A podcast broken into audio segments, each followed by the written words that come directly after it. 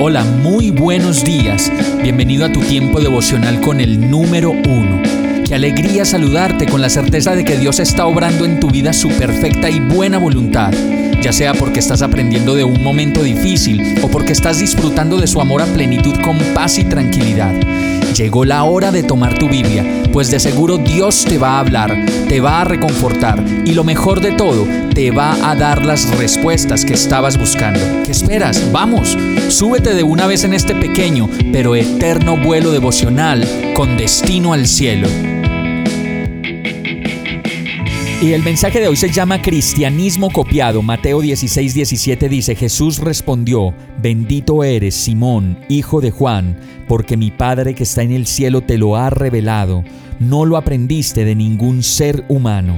Si nos damos cuenta, la historia antes de este verso muestra una conversación de Jesús con sus discípulos en la que les pregunta, ¿quién dice la gente que es el Hijo del Hombre? Ante lo que Pedro responde, Tú eres el Cristo, el Hijo del Dios viviente. Inmediatamente Jesús, como lo dice el verso, le dice, mi Padre que está en el cielo te lo ha revelado, porque no lo aprendiste de ningún ser humano. Y esta es la cuestión principal de nuestra fe, las revelaciones que podamos recibir de manera personal del Señor, que nos lleven a tener una relación propia con Él y a entender que verdaderamente lo que experimentamos y vivimos es una relación de intimidad con el Señor.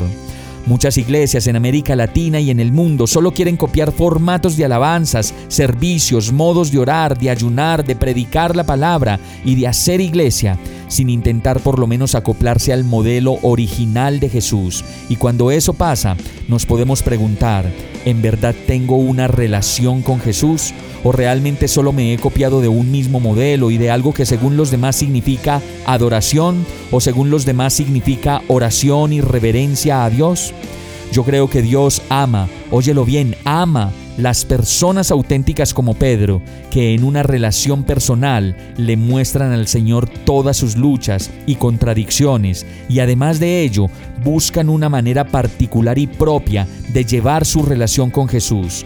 No se trata de copiar un modelo, el más light o el más boom, sino de construirlo como lo dice la palabra, tú en mí y yo en ti, juntos. Vamos a orar.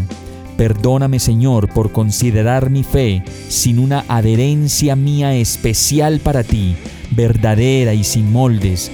Yo quiero experimentar tu amor, tu presencia, una manera propia de amarte, de comunicarme contigo y de ser la persona que tú diseñaste para que yo fuera desde la eternidad. Solo quiero decididamente conocerte más y vivir en tu voluntad. En el nombre de Jesús. Amén. Hemos llegado al final de este tiempo con el número uno. No te detengas, sigue meditando durante todo tu día en Dios, descansa en Él, suelta los remos y déjate llevar por el viento suave y apacible de su Santo Espíritu. Solo compártelo con quien lo necesite y ames. Hoy, de la mano de Dios, todo será un gran día. Para más información visita nuestra página www.iglesiabierta.com o llámanos al 313-334-0116. Oramos y rogamos para que cada día te enamores más de Dios y para que no pares de pasar todo tu tiempo con el número uno